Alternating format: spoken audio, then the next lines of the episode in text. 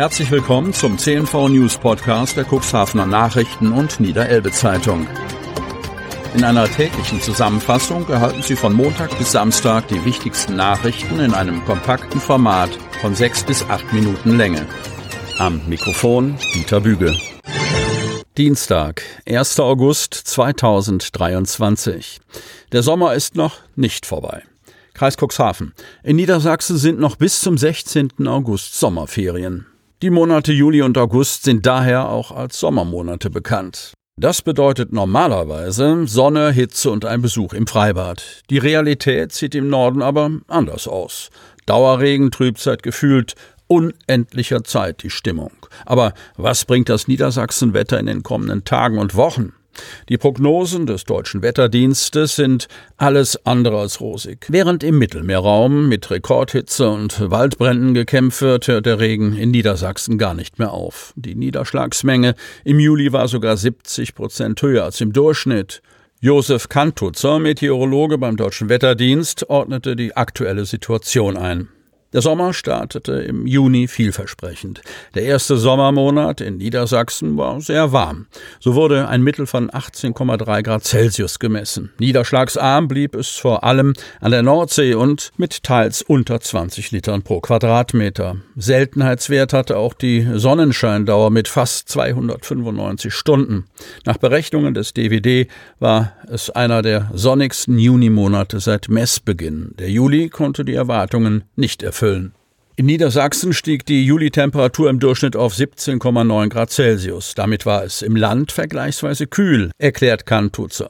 Anfang Juli sorgte außerdem Sturmtief Poli an der Küste für teils orkanartige Böen. Immer wieder führten Tiefdruckgebiete auch Niederschläge über das Land. An zwei Drittel aller Tage wurde es nass.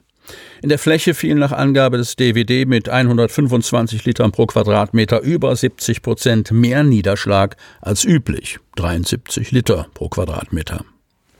In Cuxhaven seien es sogar 200 Liter Regen pro Quadratmeter gewesen und damit rund 250 Prozent über dem Durchschnitt. Es geht erst einmal so wechselhaft weiter, ganz getreu dem Motto Schiedwetter, sagt Josef Kantutzer. Am Freitag und Sonnabend gebe es aber immer mehr Auflockerungen und die Sonnenanteile nehmen wieder zu. Besonders der Sonnabend scheint verhältnismäßig trocken zu werden, kündigte Kantutzer an. Die Höchsttemperaturen in den kommenden Tagen können laut DVD-Wetterbericht zwischen 17 und 20 Grad Celsius liegen.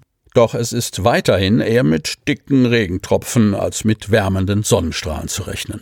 Vereinzelt sind auch Gewitter möglich. Für Sonnenanbeter sieht es also bis Mitte August noch düster aus. Der Sommer ist aber noch nicht vorbei, verspricht der Meteorologe. Statistisch gesehen sei der Juli immer schon der nasseste Sommermonat gewesen. Waldfreibad Salenburg feiert 50. Geburtstag. Cuxhaven. Es liegt mitten im Wernerwald und ist dennoch nur ein Steinwurf vom Strand entfernt. Das Waldfreibad Salenburg feiert in dieser Saison seinen 50. Geburtstag. Am Mittwoch, 2. August, startet aus diesem Anlass auch bei Regen eine große Poolparty mit einem Tag der offenen Tür und das alles bei freiem Eintritt. Am 26. Mai 1973 öffnete das Waldfreibad zum ersten Mal seine Türen. Bereits 1952 wollte Salenburg ein Freibad bauen lassen, doch erst als das Örtchen 1970 eine Gemeinde der Stadt Cuxhaven wurde, war die Erbauung finanziell möglich. Viele Badegäste wissen die besondere Lage des Salenburger Waldfreibads seitdem zu schätzen. Pittoresk und windgeschützt im Wernerwald gelegen. Bei einer Wassertemperatur von 21 Grad lässt es sich hier wahrlich gut schwimmen und genießen. Generationen von Cuxhavenern und Gästen haben hier schöne Sommerstunden im Freibad verbracht. Unzählige Kinder haben dort das Schwimmen gelernt.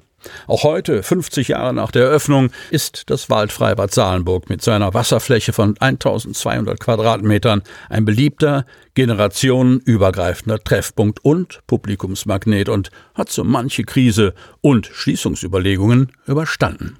Um den 50. Geburtstag gebührenfrei zu feiern, ist eine tolle Poolparty mit verschiedenen Spielen im Becken, Musik und Animation geplant, so Badmanager Sascha Bange. Otterndorfer Altstadtfest. Viel Zuspruch, aber auch Kritik. Das Lütte Altstadtfest 2023 ist Geschichte, aber sorgt noch für Gesprächsstoff. Neben viel Lob gibt es auch kritische Stimmen zur diesjährigen Freiluftfete. Schmerzlich vermisst wurde von den jungen Leuten der Janssens Diskoturm. Klaus Johansen, Bürgermeister der Stadt Otterndorf und Aufsichtsratsvorsitzender der Otterndorf Marketing GmbH, zog nach der Veranstaltung eine positive Bilanz. Das Wetter hat mitgespielt und die Stimmung war gut, sagt Johansen. Die Rückmeldungen, die er bekommen habe, seien überwiegend freundlich. Kritische Töne zum fehlenden Janssen Tower möchte er so nicht stehen lassen. Der Schützenplatz steht aktuell wegen der Baumaßnahmen der Grundschule nicht zur Verfügung. Deshalb gab es keinen Diskoturm, sagt Klaus Johansen. Grundsätzlich könne er sich aber vorstellen, dass der Partyturm im kommenden Jahr zum Altstadtfest zurückkehrt.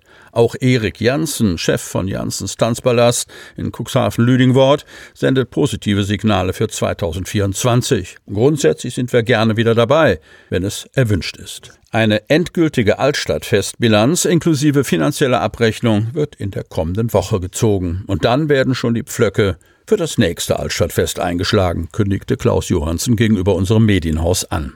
Kritische Stimmen zum diesjährigen Altstadtfest wurden vor allem im Internet und in den sozialen Netzwerken laut. Das Internetmagazin der Otterndorfer forderte eine Rückkehr zum Altstadtfest von früher.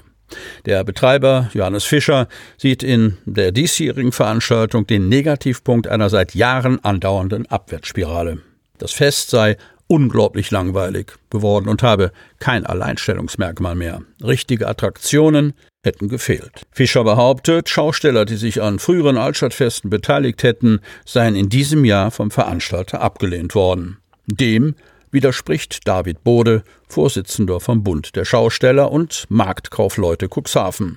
Beim Verband sei keine, auch nur ähnliche Meldung eingegangen. Bode verteidigt die Organisatoren des Lütten Altstadtfestes. Der Veranstalter achtet darauf, kein Überangebot zu schaffen und einen attraktiven Markt zu veranstalten. So Bode. Sie hörten den Podcast der CNV Medien. Redaktionsleitung Ulrich Rode. Produktion Win Marketing. Agentur für Audioproduktion und WhatsApp Marketing.